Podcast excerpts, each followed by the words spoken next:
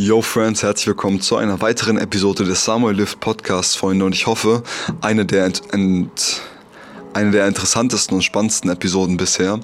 Denn ich möchte mich heute mit meiner Kindheit, mit meinem Aufwachsen ohne Vater beschäftigen und wie das für mich gewesen ist und warum ich, ja, warum ich jetzt so bin, wie ich bin im Endeffekt.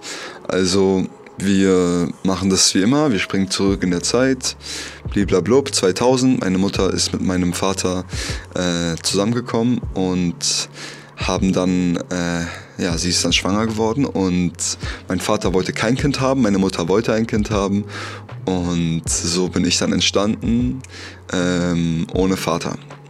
Also einfach nur mit einer Mutter und anderen Vätern. Ich bin, glaube ich, die ersten fünf Jahre mit dem Vater von meinem Bruder aufgewachsen, ähm, bis der dann auch handgreiflich geworden ist und das ganze Thema dann auch äh, durch war.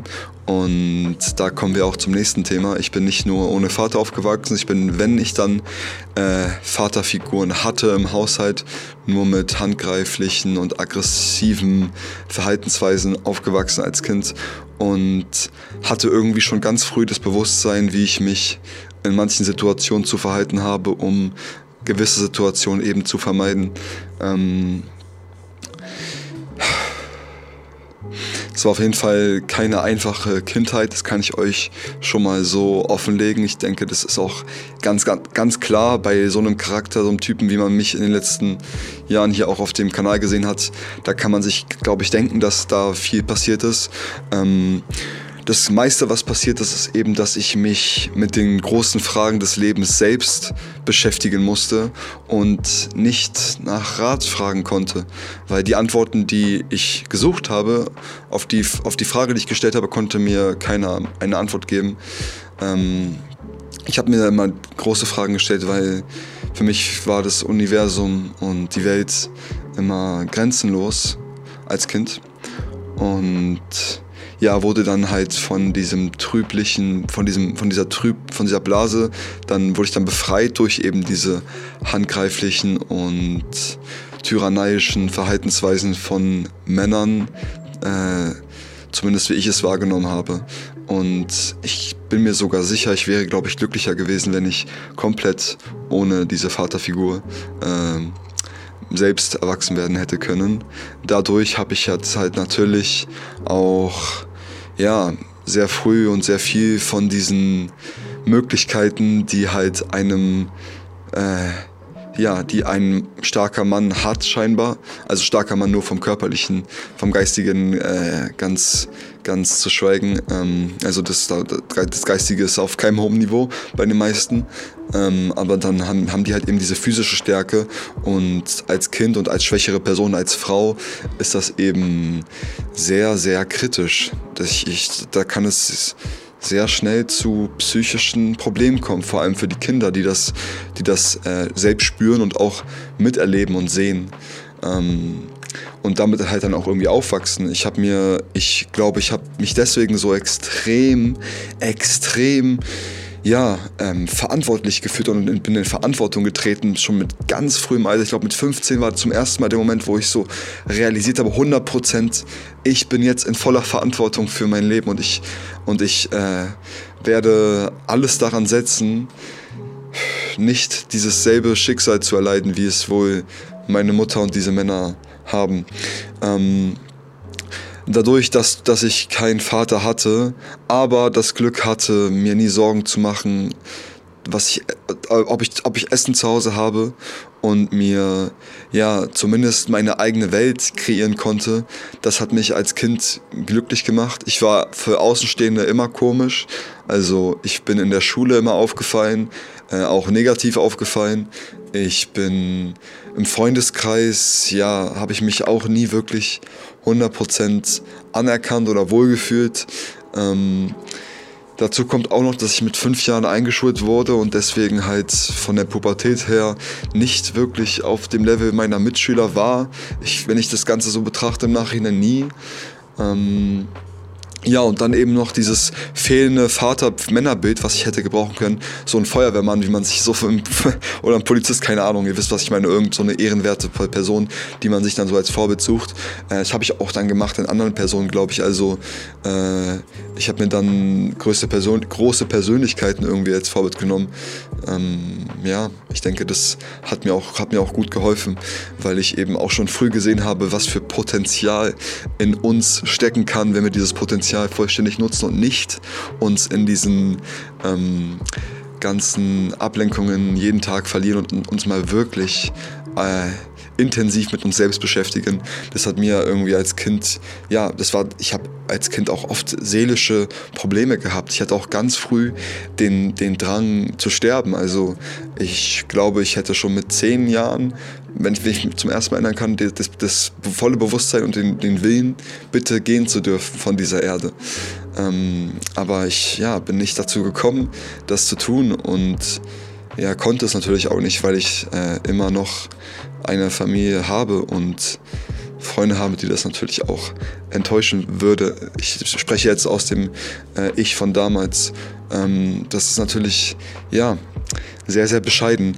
Und ich hatte eine Mutter, die jeden Tag gearbeitet hat, so viel sie konnte und ähm, das Beste gegeben hat, um uns alles zu ermöglichen. Ich aber, ja, mich manchmal nach mehr Aufmerksamkeit äh, gesehnt hätte, weil ich habe die, glaube ich, auch im Außen so extrem gesucht als Kind, also bei Freunden oder bei, bei Freundinnen oder egal wem. Ich ähm, ja, wollte dir zeigen, was ich kann und wollte, wollte mit dir befreundet sein. Ähm, ich war auch ziemlich schüchtern als Kind, deswegen. Ich frage mich halt manchmal, wie viel wirklich ähm, Nature versus Nurture ist, falls ihr euch mit dem Begriff, mit der Begrifflichkeit auskennt. Also die Nature ist quasi unser, unser genetisches Erbgut, was wir mitbekommen von unseren Eltern. Und Nature ist quasi die Art und Weise, wie wir aufwachsen äh, und die Umgebung, in der wir aufwachsen. Und ich frage mich halt, wie viel abhängig ist von einem und dem anderen, weil ja, es ist, für, es ist selbst, für einen, selbst für einen starken Menschen sehr, sehr schwierig in einer, äh, in einer negativen und traurigen äh, Realität zu wachsen. Und aber genau andersherum ist es eben für einen einfachen, für, für, für einen etwas schwächeren Menschen, Anführungszeichen natürlich nur, ist es vollkommen, ist es vollkommen easy, auch in einer äh, Realität aufzuwachsen, wo es alles entspannt ist und du nicht das Gefühl hast, ja, dir, ähm, ja, nicht das Gefühl hast, unzufrieden zu sein. Diese hohe Unzufriedenheit auch in den Menschen ist so extrem heftig. Ähm, manchmal frage ich mich so, also was heißt manchmal, ich habe mich natürlich schon hunderte Male mit dem Gedanken befasst, äh, was mein Vater wohl macht und gedacht hat. Äh, und ich bin auf den Entschluss gekommen, dass er wie jeder andere Mann auf dieser Welt Frauen geil findet, mit meiner Mutter geschlafen hat und ja, aus dem einfachen Interesse des, der körperlichen Ergötzung. Und ich bin daraus entstanden und ich fühle mich so schmerzhaft, ich fühle mich so, von der Geburt an habe ich diesen extremen ja, Schmerz irgendwie in mir und sehne mich eigentlich nur nach wahrer und authentischer Liebe und lebe auch so wahr und authentisch mit mir selber. Sonst könnte ich ja auch nicht so zu euch sprechen. Ich, ich ähm, ja. Puh. Ich finde es traurig. Ich finde es traurig, wie, wie äh, die Welt funktioniert. Ich finde traurig, wie, wie ähm, starke Männer, die sich einfach nur an der Welt ergötzen wollen und an den Frauen ergötzen wollen, die Welt bestimmen und regieren können. Und ich finde es traurig, dass ähm, ja, ich finde es traurig, dass sowas ich das Endresultat bin und andere, tausend andere Menschen auf dieser Welt, hunderttausende andere, äh, auch sich so fühlen müssen, wie ich mich gerade fühle. Und das ist sehr, sehr traurig. Und das gehört nicht in einen gesundes Bewusstsein, ein gesundes, ein gesundes Lebewesen auf dieser Welt. Und ja, ich, mich macht das sogar aggressiv, teilweise. Wenn ich sehe, wie unbewusst äh, äh, manche Menschen mit ihrem, mit ihrem Leben umgehen und dabei andere Leben zerstören können. ja.